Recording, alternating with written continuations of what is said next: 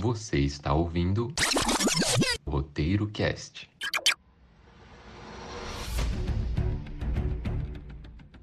A minissérie Falcão e o Soldado Invernal confirmou as expectativas de muitos fãs em um novo filme do Capitão América. No episódio de hoje, vamos contar as nossas impressões e o que esperar para o futuro. Se você ainda não assistiu, pula para outro episódio porque vamos falar muito spoiler nesse.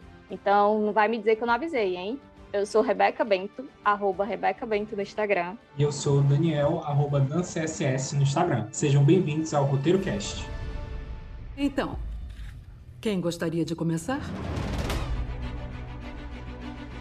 Se você ainda está um pouco desnorteado e não conferiu a série ainda, Falcão e o Soldado Infernal ele se passa logo depois dos acontecimentos de Vingadores Ultimato. Tanto o Sam quanto o Bucky eles acabam retornando do estalar de dedos além do grande vilão Thanos. Então eles estão, eles acordam num mundo totalmente diferente do que era antes e totalmente uma nova realidade. E aí, quando a gente assiste o filme, né, Vingadores, acaba no finalzinho ali, nosso grande Capitão América, Steve Rogers, deixa o escudo pro Sam. E aí é um momento muito épico, é que marcou muita gente essa cena. E aí a gente sempre teve muitas expectativas, porque a gente ficou imaginando, pronto, agora gente teremos né, um Capitão América negro. Vai ser muito massa isso, a gente quer ver muito esse momento. E a gente já ficou naquela ansiedade de quando isso ia acontecer, de como isso realmente ia surgir pra gente. E aí foi quando finalmente a Marvel, né, em parceria com a Disney, anunciou a série né, Falcão e Soldado Infernal, e aí a gente ficou muito feliz porque a gente logo de cara, e isso não é um grande spoiler, a gente já iria imaginar toda a trajetória do Sam até o momento em onde ele aceita tomar o escudo para ele e seguir com o manto de Capitão América. Então, basicamente é isso, né? Uma pequena introdução para vocês. E aí, Rebeca, queria que contasse um pouco o que, que tu achou aí dessa história, desse começo da série. Eu vou logo avisar que eu era pessoa iludida, né? Eu achei, puxa, Sam aí ficou com o escudo e ele vai assumir. Não tem negócio aí de demorar, não. Ele vai assumir porque ele tem um carinho muito grande pelo Steve e tal. Ele vai assumir. E aí, quando eu comecei a ver, é, acho que, que é lá pelo meio do primeiro episódio e no início do segundo, aquele outro Capitão América, o John Waters. Oi, John Walker, Capitão América. Nossa, ele é um ótimo ator, gente. Eu gostei muito do ator escolhido. Eu achei que fez muito bem a personalidade dele, do, do, personagem, mas eu fiquei muito decepcionada, porque eu queria realmente que o, o Sam assumisse toda aquela postura, porque assim, além de ser legal, um Capitão América negro, ele representa os valores do, do Steve, tem uma personalidade muito parecida, apesar de alguns momentos ali nos, nos filmes, eles terem assim um não é uma troca de farpas, mas um discussões pequenas, alinhamento de, de pensamentos. Olha aqui, no meu momento de usar palavras difíceis. Você gosta de aparecer, falar bonito, né? Com o decorrer da série, né, a gente já confirmou uma coisa que eu queria que acontecesse, que era justamente aquele cara Walker se mostrar que não estava preparado, que ele não tinha personalidade para isso. E a série foi mostrando isso, foi dando pequenos pequenas pistas para o espectador para dizer, ó, oh, esse cara aqui não vai ser, viu? Capitão América, o Sam vai aceitar o manto. E você percebe do, da forma como ele fala, da forma como ele se porta, que hum, esse cara não serve. E uma coisa que eu achei muito interessante, como boa fã de quadrinhos, né, é que o traje ali do Walker, meu Deus, ele é idêntico, idêntico ao quadrinho mesmo. Também o do Sam, quando ele tá com aquela, quando ele tá com as asas dele, também é idêntico. Mas o do John, eu acho que foi o mais idêntico de todos. Eu gostei muito, eu acho que dá para perceber, né, pelo meu tom de voz e pelo jeito que eu tô falando, que eu gostei muito de tudo isso. O Daniel vai me matar porque eu vou comentar isso, mas eu, no começo, fiquei muito desapontada no primeiro episódio. What? Eu achei que ia ser que nem WandaVision, uma série feliz. Só que não tem como ser uma série feliz como WandaVision, porque no começo, né, pelo menos, porque o Bucky, ele vinha de um momento assim já zoado antes do estalar de dedos do Thanos. Voltou mais zoado ainda da cabeça. o Sam tá com a vida toda desmontada, então não dava para ser feliz mesmo. Eu quero logo matar a Rebeca mesmo. Porque para mim é muito difícil a gente fazer esse paralelo entre as duas séries, né? WandaVision e, e Falcão e Soldado Infernal. Porque são dois tons completamente diferentes. WandaVision eu ainda achei muito mais triste e melancólico, né? Mas realmente são propostas diferentes. E aí, sobre Falcão, é, essa questão realmente do novo Capitão América ter sido escolhido é, foi muito pesado, né, pro Sam, tudo aquilo está acontecendo. É, ao longo da série a gente vai descobrindo os motivos realmente que o Sam tem por não aceitar ali no momento, ser o Capitão América, ele precisava passar pelo processo, precisava entender o que, que aquele escudo significava, não só para ele, como também para os Estados Unidos. E a gente vai percebendo um lado que até então não era muito bem explorado, né, dentro da Marvel, que é a questão até mesmo do racismo, né? A gente vê que em alguns momentos da série o, Sam, ele, ele fala isso que é muito complicado, porque nunca houve um Capitão América negro, ele sempre era uma pessoa loura, do olho azul, um semblante sorridente, né? E aí agora teria esse, essa, essa mudança e que muito provavelmente as pessoas não iriam decidir que o Sam fosse, né? O governo, as autoridades, por conta desse preconceito, por conta dessa situação. E a gente vê isso na série de forma muito clara, a forma como o Sam é, entende algumas questões, né? Entre elas esse ponto do racismo e como ele consegue superar, né? Porque no final das contas ele fala assim: é, ninguém tem o poder ou a força de decidir por que eu vou lutar, pelo que eu vou lutar. Então ele simplesmente fala assim: esse país é meu e eu vou decidir lutar por ele, gosto de você ou não. Então assim ele ele pega o escudo para ele, ele, ele mesmo é, tem a decisão de se assumir Capitão América, né? Não espera que ninguém faça isso por ele, ou enfim, né? Seja governo, seja quem for. Então ele entende o que é o manto do Capitão América, a importância daquilo, né? No mundo onde as pessoas estão cada vez mais sofrendo com as consequências dos instalados deles. E aí a gente vê esse, esse momento, né? essa figura surgindo ao longo da série, se construindo, e aí no final a gente tem a entrega, né, do novo Capitão América, que foi muito especial. Emocionante, eu diria. Emocionante. Eu, de novo, no posto de a pessoa mais emocionada do roteiro nerd. Mas as Dora Milaje não têm jurisdição aqui. As Dora Milaje têm jurisdição em qualquer lugar que as Dora Milaje se encontrem.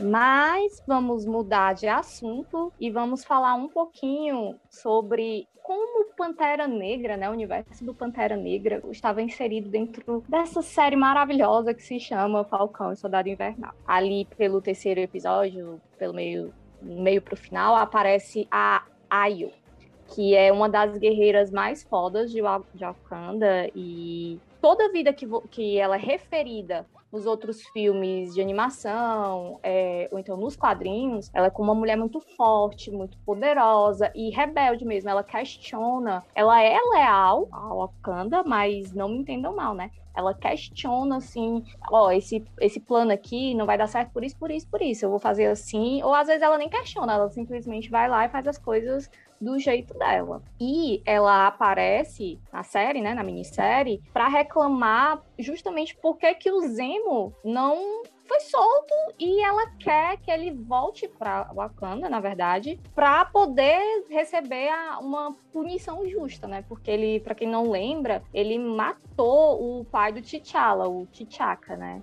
Lá numa conferência da ONU. E assim, para mim foi uma cena muito triste e a morte do pai do T'Challa e tal, e mexe muito comigo. E contigo, Daniel, o que, é que você acha aí? É, eu achei muito massa, porque a gente acaba se esquecendo, né? De determinados acontecimentos. Então, eu não esperava que a gente estivesse dentro do Falcão e Soldado Infernal uma relação com o núcleo né, de Wakanda, de Pantera Negra. Então, para mim, foi uma surpresa muito grata, porque durante a série, o que a gente tem? A gente tem o Sam e o Bucky ali naquela dúvida, né? De como é que Sam vai assumir o manto do Capitão América, ele acaba não assumindo. É, no meio dessa passagem, eles acabam entrando em uma missão que é para investigar super soldados. Então, ali tendo meio que uma revolta, de certa forma, né, ajudando as pessoas remanescentes que voltaram do estalarte deles. Então, acaba que a própria população teve acesso ao soro, né, através de grupo criminoso, e aí existiram novos super soldados. E aí, esses super soldados rebeldes estavam nesse movimento, né, para trazer um pouco de paz aí, apesar de causar muita explosão e muita revolta, né. Mas por que, que eu estou vendo essa situada? Porque para combater esse grupo né, de novos super soldados, o Sam e o Buck tiveram que trazer quem de volta? Tiveram que trazer o Zemo, né?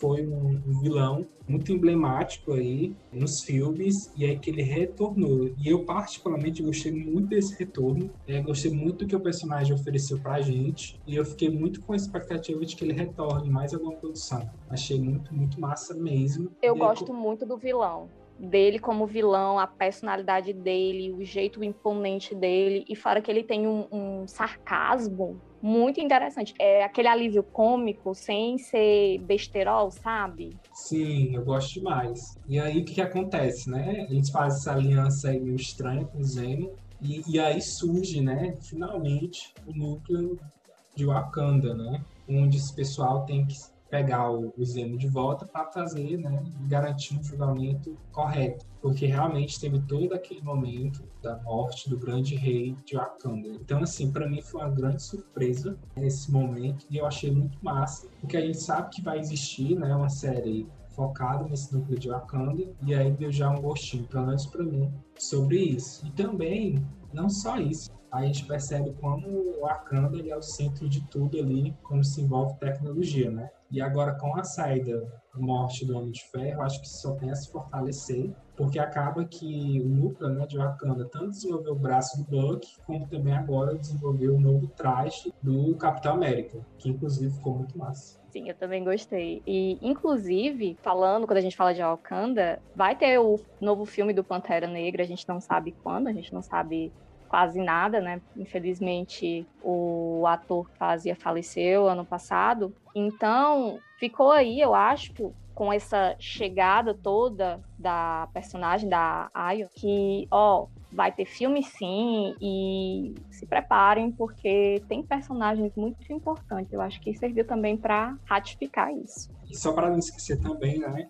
Foi incrível ver as lutas os equipamentos, as armas, né, da, do povo de Wakanda em ação, assim. Para mim, a série como um todo, né, ela foi muito marcante por essas cenas de ação. E quando ela tinha Wakanda ali, foi muito especial, sabe? E eu acho que a Marvel ela tá realmente apostando nessas diversidades que são super necessárias para a gente nesse mundo louco que a gente vive. Para você que quiser saber mais, tem uma entrevista com uma atriz que fez a Ayo, né? Que faz a Ayo, na verdade, no canal da Marvel. Muito interessante ela falando sobre a personagem. Eu recomendo muito vocês assistirem, porque, sério, ela é muito talentosa e o jeito como ela fala é com um carinho muito especial.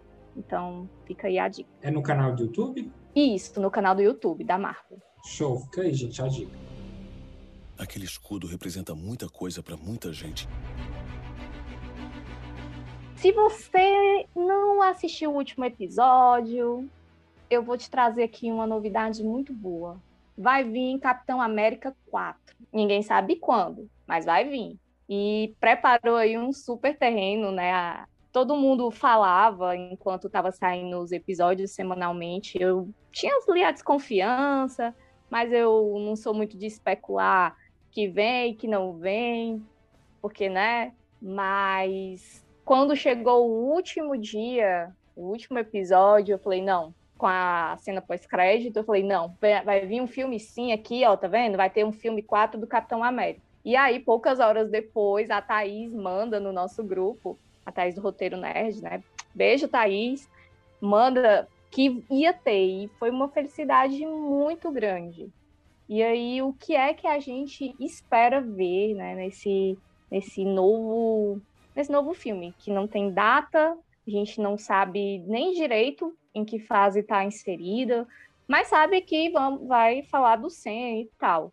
Eu, Rebeca, espero que traga mais essa questão também de, das dificuldades do Capitão América negro, porque é um assunto muito interessante e para quem não sabe, se você não está sabendo muito bem aí, nós temos outros heróis da Marvel dessa nova era, que não são brancos, né? É, temos a Miss Marvel, que ela é do Oriente Médio, eu não me lembro exatamente a etnia dela. E nos quadrinhos também a gente tem outras várias, várias e várias e várias representações interessantes. essa é a minha expectativa, né? É isso que eu acho que vai focar bastante nesse novo filme, né? as dificuldades, os prazeres e as dores desse manto mesmo, de como ele vai assumir esse manto.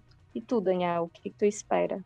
Acho que quando a gente assistiu a série Falcão e Soldado Infernal, acho que a gente já era meio claro que o, o Sam iria assumir o manto, né? Acho que não é novidade nenhuma. Mas aquele final realmente foi muito bom, sabe? Assim, aproveitando aqui o momento para falar como tudo da série, né? Eu acho que se fosse um filme, teria sido muito triste, né? Porque a gente não teria visto tantos momentos que foram tão importantes, né? Então, assim, foi uma série com seis episódios, ali quase uma hora de duração, né? Cada episódio. E a gente conseguiu ver todo esse processo da transformação do Sam, né? Que era o Falcão para o Capitão América. Então, foi muito incrível isso. E aí, quando realmente ele assumiu né, essa posição como Capitão América, a gente ficou, assim, com os olhos, né?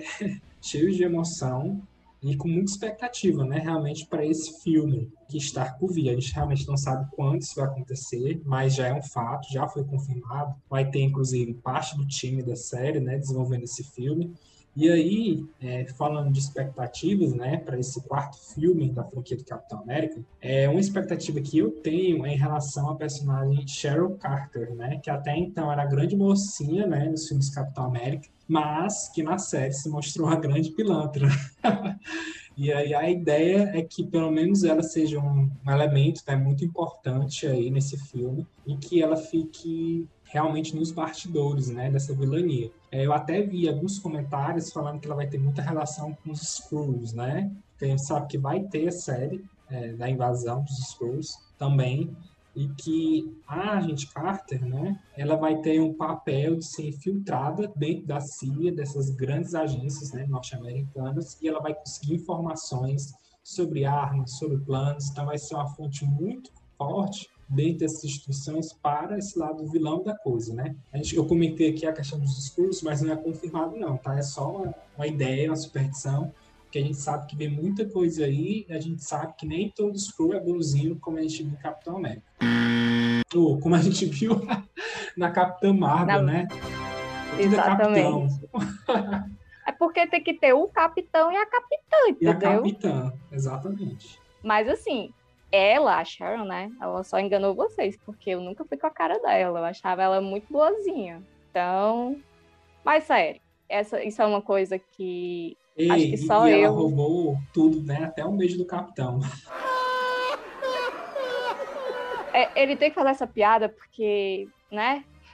Mas a Sharon, eu acho que ela precisava ter sido pintada com essa coisa de mocinha para futuramente ela ser uma super vilã e impactar. Porque a atriz mesmo, ela é uma atriz sensacional, que ela consegue ir assim pro lado bom e pro lado ruim, né? Fazer a boazinha e a mazinha, digamos assim, muito bem.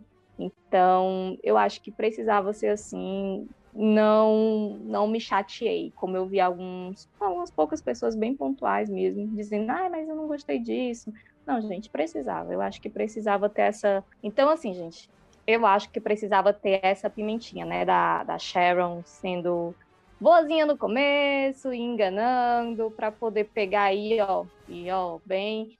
Precisa ter o elemento novela mexicana em tudo na vida, tanto na novela como nas séries.